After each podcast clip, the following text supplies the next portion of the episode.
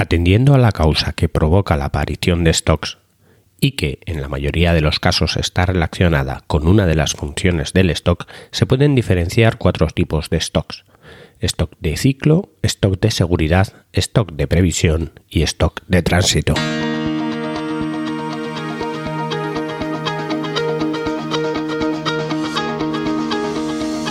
Hola, estás escuchando Proyecta, un podcast de Emilcar FM sobre dirección y gestión de proyectos, metodologías ágiles, lean, productividad y mucho más. Yo soy Abel Yécora y os voy a contar todo lo que tiene que ver con este mundo.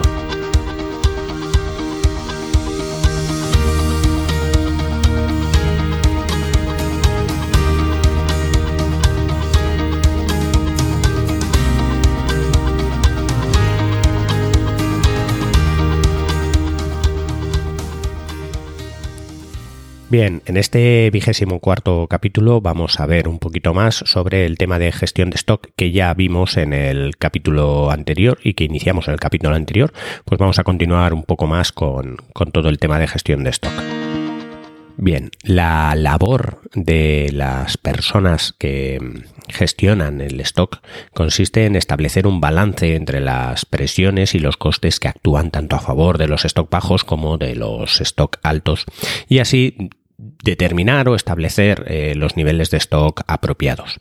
La principal razón para tener stock bajos es que estos representan una inversión monetaria temporal en bienes por la cual la empresa tiene que pagar intereses en lugar de percibirlos. El coste de mantenimiento de los stock, eh, intereses, almacenamiento, manipulación, seguros, y mermas del propio stock que existen cambia según el nivel de stock. Las compañías eh, expresan este coste durante cierto periodo de tiempo con un porcentaje de su valor. El coste anual de, tener una unidad de stock eh, fluctúa normalmente entre un 20% y un 40%. Es decir, eh, tener una unidad de stock en eh, nuestro almacén, de cualquier tipo de stock en nuestro almacén, va a variar entre un 20 o un 40% de merma de ese, de ese valor anualmente. De tal manera que eh, está claro que no nos conviene para nada eh, tener stock en nuestros, en nuestros almacenes.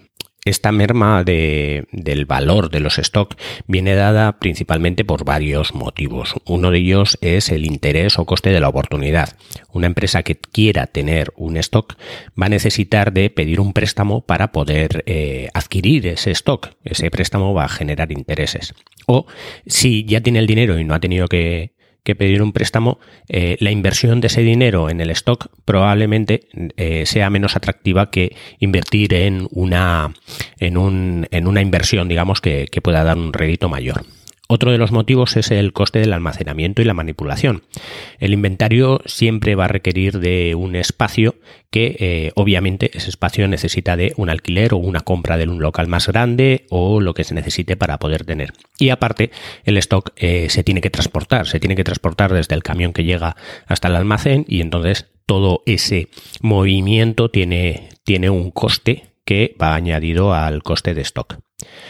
Otro de los motivos son los seguros y las mermas. Eh, la realidad es que cuando tienes un stock tienes que asegurarlo normalmente para que no tengas unas pérdidas. Entonces esos seguros eh, siempre es una inversión eh, a fondo perdido, digamos, que tiene que ser o que al final se traduce en un coste para la empresa el tener ese stock.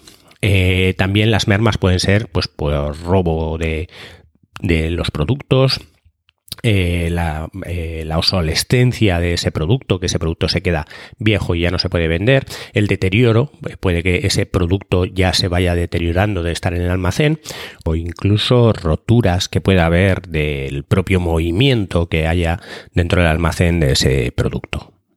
Las razones que acabamos de decir son motivos para mantener un stock bajo, pero por otro lado hay presiones que también eh, soportamos para mantener un stock alto, como pueden ser el servicio al cliente.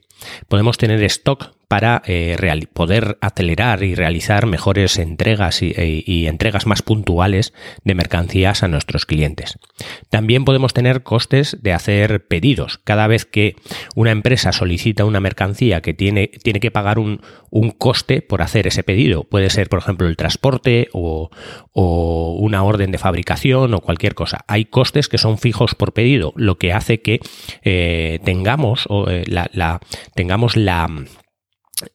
iniciativa o, la intuición de que debemos de realizar un pedido más elevado o más alto para poder asumir esos costes fijos del pedido. Otro también es el coste de preparación, el coste que implica preparar una máquina eh, que fabrique un artículo. Hay veces que tenemos que eh, fabricar unas piezas, entonces tenemos que preparar el molde y eso tiene un coste que tenemos que eh, asignar a las piezas. Si solo vamos a hacer tres piezas con ese molde, pues el coste total del molde se tendrá que dividir entre las tres piezas, mientras que si hacemos mil será casi inapreciable ese coste del molde. También tenemos la utilización de mano de obra del equipo. Mediante la creación de más stock, eh, la dirección de la empresa puede incrementar la productividad de la mano de obra. Es lo mismo que más o menos lo del coste de, de la preparación de la máquina. Si nosotros tenemos un coste de personal, lo tenemos que asignar a una pieza o a dos piezas, será mucho más elevado que si hacemos eh, muchas piezas y ese coste de personal eh, de seguido se está dividiendo entre todas esas entre todas esas piezas. Además de todo esto, también está el coste del transporte. Eh, los stocks tienen que, bueno, eh, hay que moverlos y, por ejemplo, si hacemos un pedido a proveedores, no es lo mismo traer tres piezas que traer 300. Ese coste de transporte probablemente se verá muy reducido si pedimos más eh, material. Al igual que el transporte interno dentro de la empresa. No es lo mismo mover pequeñas piezas o piezas o unidades muy pequeñas de, de piezas que mover grandes piezas con, carretillas cuyo coste va a ser mucho más bajo. Por otro lado, también los pagos a proveedores. Frecuentemente la compañía puede reducir el total de los pagos a proveedores si es capaz de soportar niveles de stock más altos, de tal manera que podemos pagar a proveedores menos pagos, que pueden tener un coste financiero el realizar esos pagos las funciones eh, principales de mantener un stock se justifican normalmente por eh, el servicio al cliente. Una función del stock es eh, mantener unos productos terminados que puedan mejorar el servicio de atención de, al cliente y reducir los costes por pérdida de ventas, mantener un nivel de servicio. También otro de, otra de las justificaciones es fabricación especializada, de tal manera que cada, cada parte de la empresa se puede dedicar a hacer un producto especializado y no que varias eh, partes de la empresa se dediquen a hacer varios productos. También se puede desacoplar las operaciones de tal manera que eh, eh, se puede mantener cierta independencia entre las diversas operaciones que conforman el proceso de aprovisionamiento, lo que es fabricación, distribución y intermediarios y, digamos separar perfectamente dentro de la empresa ciertas operaciones que se van a hacer sobre los productos. También se puede, se puede justificar con la economía en escala. Una empresa eh, necesita mantener un stock si quiere conseguir una economía en escala en el aprovisionamiento, en la fabricación y el transporte de sus productos. Y también se justifica por equilibrar el suministro y la demanda. Si nosotros mantenemos un stock, podremos, eh, eh, digamos, atender a una demanda y a las variaciones de esa demanda porque vamos a tener un stock, ¿vale? También, como por último, como una justificación la protección frente a incertidumbres. Hay que tener en cuenta que a veces eh, ciertas empresas cuentan con un stock de materias primas superiores a los que se precisan en ese proceso productivo, debido a que no hay una seguridad sobre la continuidad de su abastecimiento. No tenemos seguridad de que vayamos a obtener eh, esos, esos productos a corto plazo. El stock eh, de productos terminados también tiene como misión reducir la probabilidad de que ocurra una rotura de stock. Por ejemplo, que nos pidan una demanda muy alta, que tengamos una demanda muy alta de ese producto, pues necesitamos o hay empresas que acumulan un stock de venta para suplir esa incertidumbre de que pueda venir una alta demanda de productos. Como hemos visto, el stock puede ser muy necesario o deseable por, varias razones. Sin embargo, muchos de los factores que, que, comentamos son problemas ante los cuales muchas empresas deciden hacer frente con stock, pero no se paran a estudiar cuáles son las causas de esos problemas. En el momento actual y desde hace bastantes años existe una conciencia creciente de que dicha actitud no es lo más conveniente para la empresa. Las críticas a la utilización de stock siguen tres líneas diferentes. La primera, el stock es una forma de despilfarro. No añade valor a los productos y absorben un capital para el que se podría eh, encontrarse una, una, finalidad mejor, tal como aumentar la competitividad o la productividad de la empresa. Otro de los factores es eh, que el stock enmascara problemas. Cuando surgen problemas de calidad de servicio o cualquier cosa, se tiende a utilizar stock existente eh, esto dificulta la detección y la solución de esos problemas. Si lo que nosotros tenemos es un stock alto para eh, suplir el que, el que mandemos, eh, por ejemplo, enviemos los productos más tarde o que tengamos un, problema administrativo o cualquier cosa, entonces no, el, el, problema no se suple teniendo stock, sino lo que hay que hacer es atacar el problema y muchas veces enmascara ese problema el tener stock, porque como no ocurre ninguna cosa, porque el stock lo suple todo, entonces no detectamos cuáles son los problemas. Por último, el stock fomenta las actitudes aislacionistas dentro de la cadena de suministro. Con, stock es posible desacoplar las diferentes etapas de la cadena de suministro desaprovechando las ventajas que tiene eh, una cadena de suministro de, una visión global. Digamos que si tú tienes una cadena de suministro en, en este sentido en el que el proveedor te suministra productos los transformas y los, y los eh, sacas hacia los clientes, si tenemos stock, digamos que no te importa tanto que el proveedor tarde o que no o que no te suministre de una manera eh, cohesiva, digamos, eh, tampoco te preocupa que tú produzcas de una manera muy optimizada y tampoco te preocupa que los clientes te pidan de una manera muy, digamos, seguida. De esta manera, teniendo stock, tú desacoplas esa, esa cadena de suministro que, eh, que digamos, si no tienes stock y si beneficias esos stock y, mejoras esa cadena de suministro, obviamente eh, dentro de tu empresa va a ser mucho más optimizado esa cadena de suministro aportando beneficios. Para poder hacer una buena gestión de stock, lo primero que tenemos que hacer es identificar cuáles son los tipos de stock y dependiendo de cuál sea la causa que provoca eh, que tengamos stock, eh, eh, distinguimos entre cuatro tipos de, de stock. El stock de ciclo, el stock de seguridad, el stock de previsión y el stock en tránsito.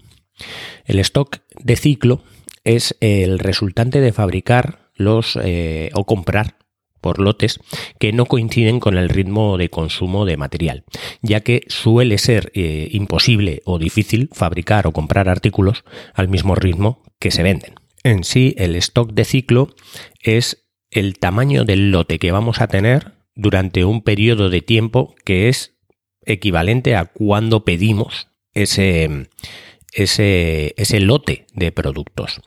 la frecuencia con la que con la que hacemos ese pedido y la cantidad dependen de lo que es el tamaño del lote. El tamaño del lote siempre va a ser, eh, pues eso, cuánto pedimos para un periodo de, tiempo.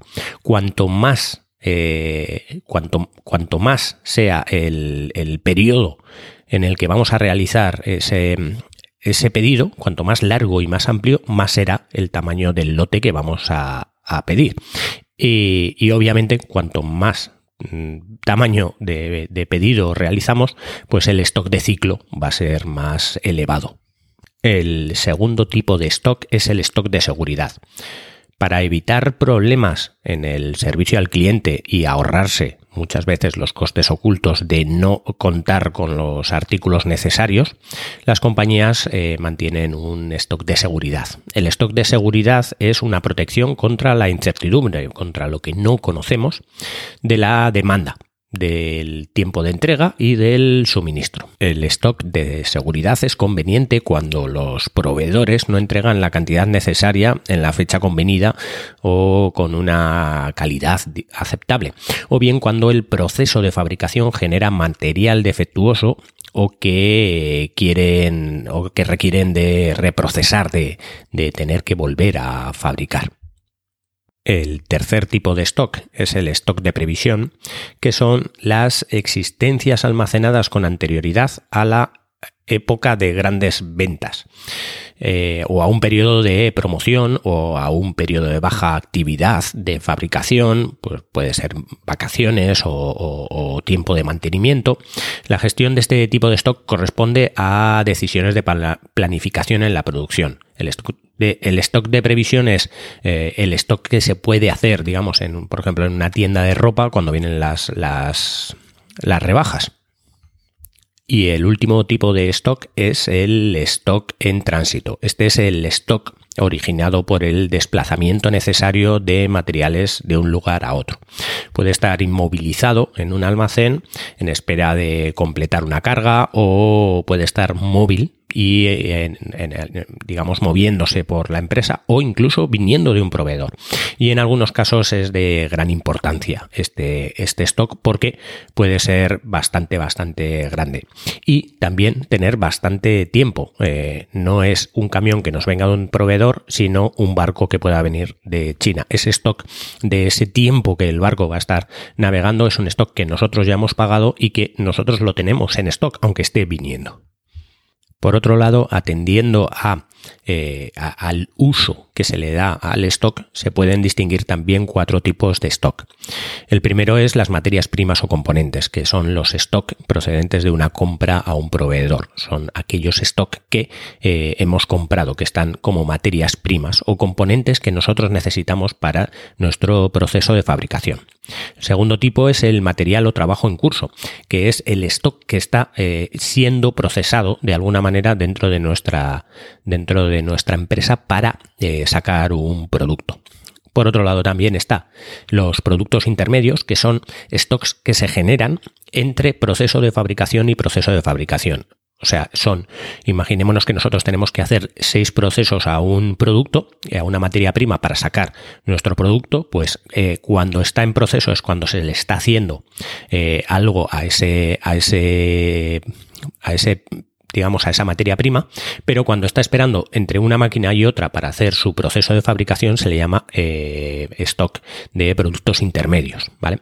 Y por último está el producto terminado, que es cuando ya eh, le hemos hecho todas las transformaciones, ya tenemos el producto terminado, pero está a la espera de distribución o de venta al cliente o de que el cliente nos, nos pida eh, una cantidad para enviársela.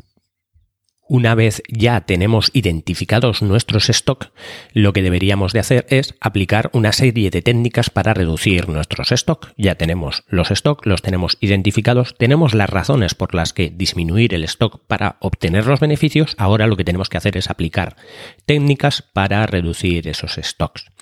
En sí, estas tácticas eh, básicas, eh, digamos que eh, se subdividen en dos tipos de tácticas. muchas veces se les llaman palancas, palancas de accionamiento, como puede ser pues, la típica palanca que acciona una máquina para, para empezar a producir. Estas tácticas o palancas hay de dos tipos, las primarias y las secundarias. Las primarias lo que van a hacer es activar de alguna manera la reducción directa de stocks. Mientras que las secundarias lo que van a hacer es disminuir el coste de la penalización de activar las palancas primarias.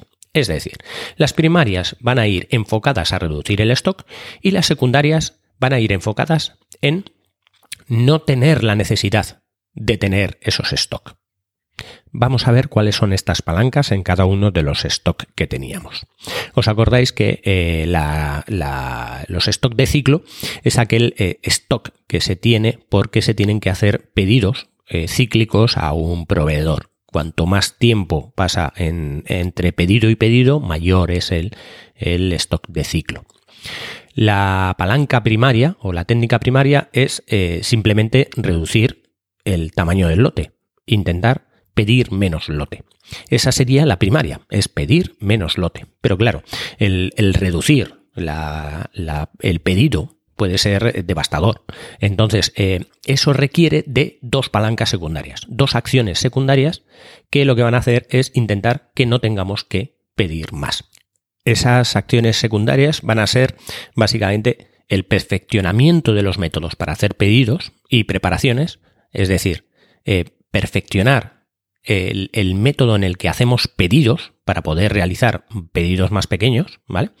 Y también el incremento de la repetitividad, que es eh, intentar que, que mecanizar de alguna manera que esos pedidos que nosotros hacemos sean muy parecidos, muy iguales, que sean eh, clavados unos a otros y que no requiera de la necesidad de tener que hacer cambios o alteraciones en ese pedido o cálculos extraños para poder hacer ese pedido. En cuanto al stock de seguridad, que era aquel stock que teníamos por temas de incertidumbre, lo que la palanca principal o la palanca primaria consistiría en hacer los pedidos en una fecha más próxima a aquella en la que, en la que vamos a recibir la mercancía correspondiente y vamos a recibir ese pedido.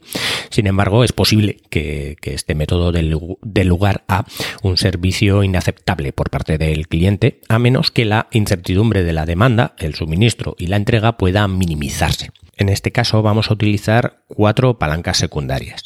La primera es la mejora de las previsiones de la demanda, para que haya menos sorpresas en los, en los comportamientos de los clientes. Podemos hacerlo animando a los clientes a que pidan una mercancía antes de que realmente la necesiten. La segunda es disminuir los tiempos de entrega para los artículos comprados o fabricados a fin de reducir la incertidumbre en la demanda durante el tiempo de la entrega. La tercera, reducir la incertidumbre del suministro, pues bien, eh, compartir, compartiendo con los proveedores los planes de fabricación que nosotros vamos a tener, mejorando los procesos de fabricación y eliminando los despilfarros en el reproceso o, productos defectuosos en nuestro proceso de fabricación. El mantenimiento eh, preventivo eh, normalmente minimiza las pérdidas de tiempo inesperadas por averías de equipos, pues mejorando ese mantenimiento podemos reducir la incertidumbre en el suministro. Y por último, la cuarta palanca sería depender más de los recursos amortiguadores en lo que se refiere al equipo y, a la mano de obra. Eh, poder tener unos colchones de capacidad dentro de la empresa, de maquinaria que, puede producir y no de, materias primas. Y también eh, tener trabajadores que sean polivalentes, que puedan de alguna manera eh, eh, acometer varias, varias fabricaciones distintas o varios productos distintos y, trabajar más enfocados en ciertas cosas que en otras, dependiendo de cuál sea los requisitos de nuestros clientes.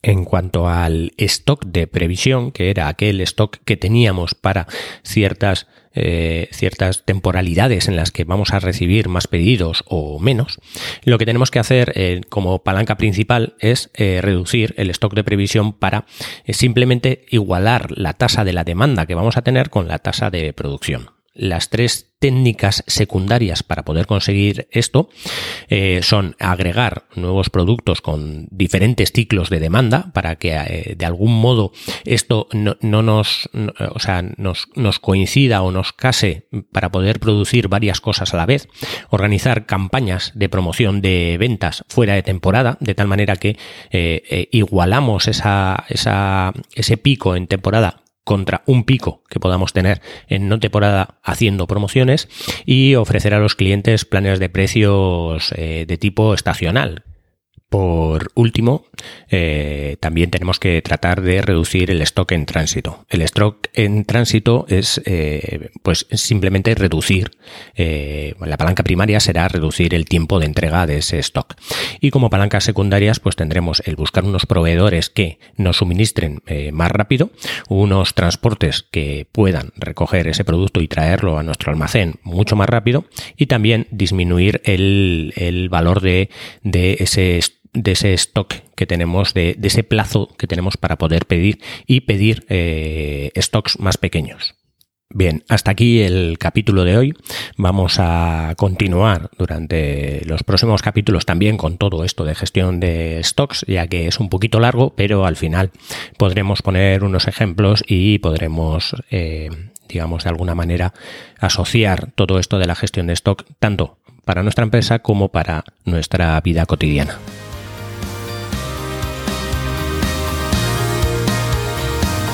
Y hasta aquí el capítulo de hoy. Muchas gracias por escucharme. Tenéis todos los medios de contacto y la información y los enlaces del capítulo en emilcar.fm barra proyecta, donde espero vuestros comentarios. Hasta el próximo capítulo y no os olvidéis de que lo bien planificado bien sale.